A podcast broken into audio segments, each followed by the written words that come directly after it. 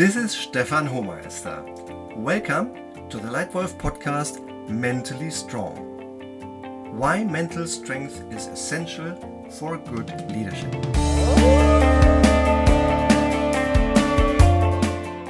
I am very happy that you're back here with this leadership learning group. The Leitwolf podcast in general is about developing yourself into exactly the leader you can be and want to be. Today's edition in particular is all about how you come out of uncertainty and stagnation and give yourself and others energy and focus by leading with mental strength. Leaders become leaders the moment they realize it's not about them. And good leaders don't just do the comfortable thing, the easy thing that everyone can kind of agree with, that doesn't disturb anybody. Good leaders make sure that the right thing is done. The right thing for their customer, for their company, and for their employees. And this requires clear thinking, particularly under pressure. And as the perceived pressure rises, as digitalization is giving us more and more opportunity and information every single second, the need to be mentally strong is getting ever more important.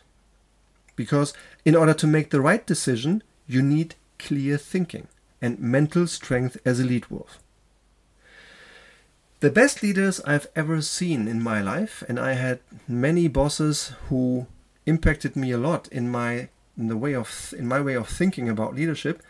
The best leaders I've ever seen combine two seemingly contradictory skills in one person. They combine incredible willpower with endless humility. And it's important to distinguish, in my view, between leadership styles and leadership skills. It's not about being tough and loud all the time that makes you a strong leader. Mahatma Gandhi once said, Strength does not grow out of physical strength, but out of unbending will. I've been in the corporate world for almost 30 years. I've had various management and leadership roles in three different companies. And over the last seven years, with my own business and my team of 12, we consulted 55 different companies on uh, leadership and success. And in these about 30 years, I've learned several lessons about mental strength I've done some things well, I've made some big mistakes, and I'm sh- sharing all my learning with you now. And here are my three best tips on how to lead well with mental strength. Tip number one visualize your success. This lesson goes way back to an opportunity I once had years ago when I could talk and listen to a man named Edwin Moses.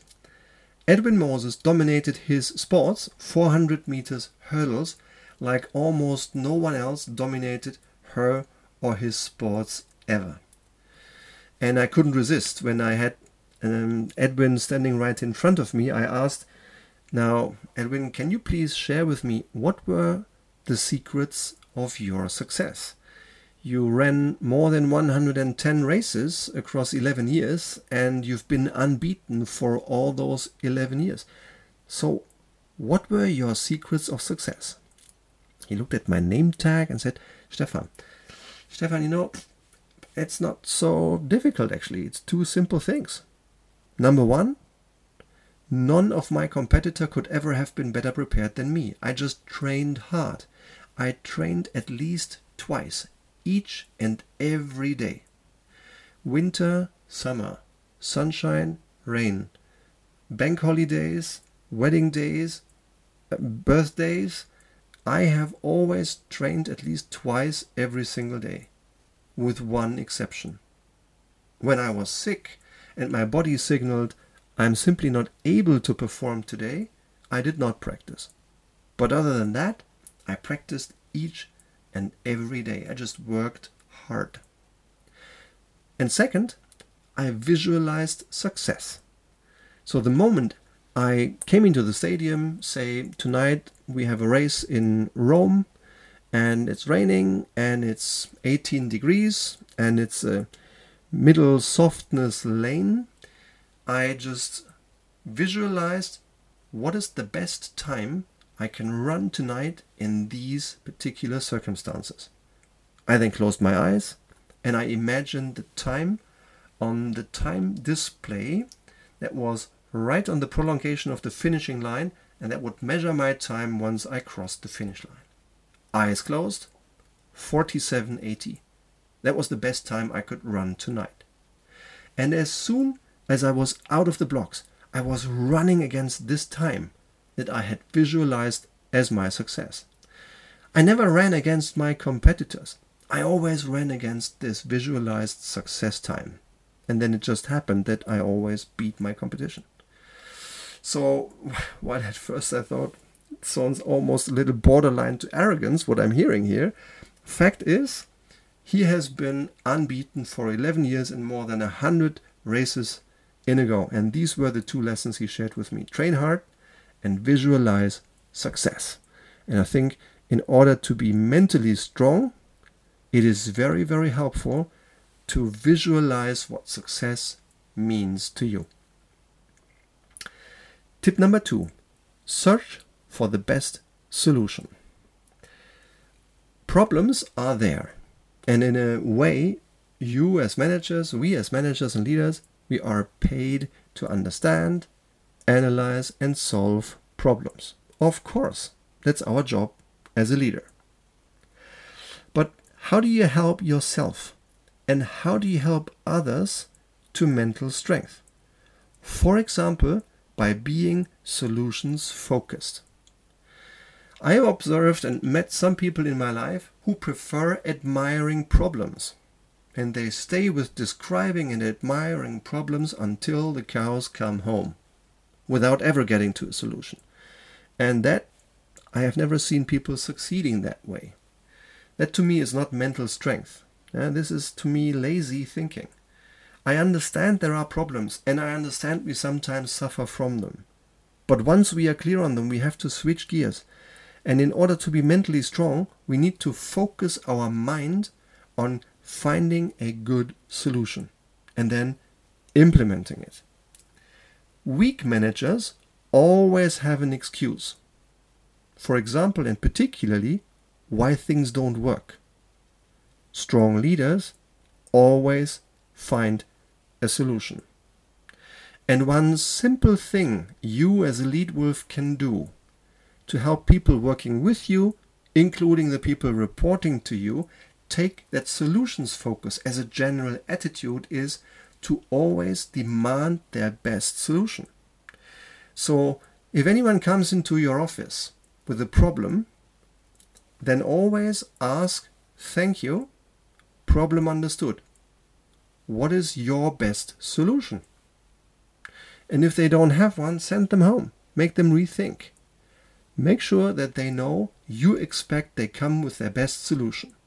It may not necessarily have to be perfect right away, but it should always be their best. So, tip number two search for the best solution and always demand it. And tip number three courage instead of avoiding mistakes. Of course, nobody wants to make mistakes, but everybody makes them because we are human beings and human beings make mistakes. And particularly in today's world, and even more so in the future, it is ever more important to allow mistakes to be made without fear and to generate learning from it.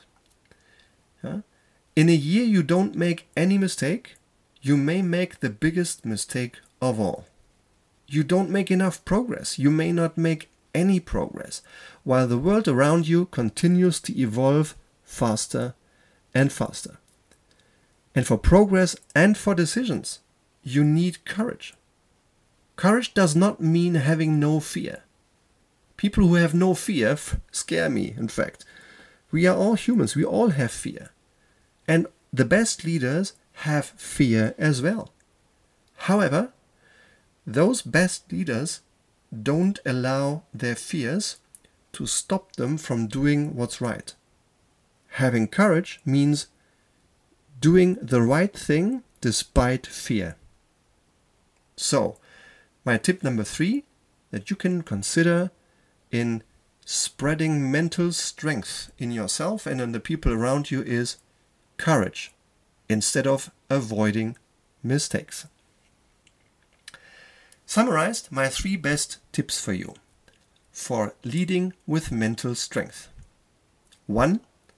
Visualize your success. 2. Always ask for the best solution. 3. Courage instead of avoiding mistakes. If you would like tips or a free conversation on what I can offer you, then please contact me. Would you like concrete tips or support on how to implement good leadership in your company or in your team? Or are you asking yourself, how do you go about searching for this best solution? Do you want to be more courageous as a leader? Or do you want to see more courage around you in your team? I can help you develop your leadership techniques to do exactly that. And if you're interested in this, then please get in touch with me and we will talk on the phone. Or would you like other tips on good individual leadership for yourself? Then come and attend one of my free workshops or book a place in my two day intensive Leitwolf seminar. And if you like the way I share my content, please give me a star rating in iTunes and subscribe to this Leitwolf podcast.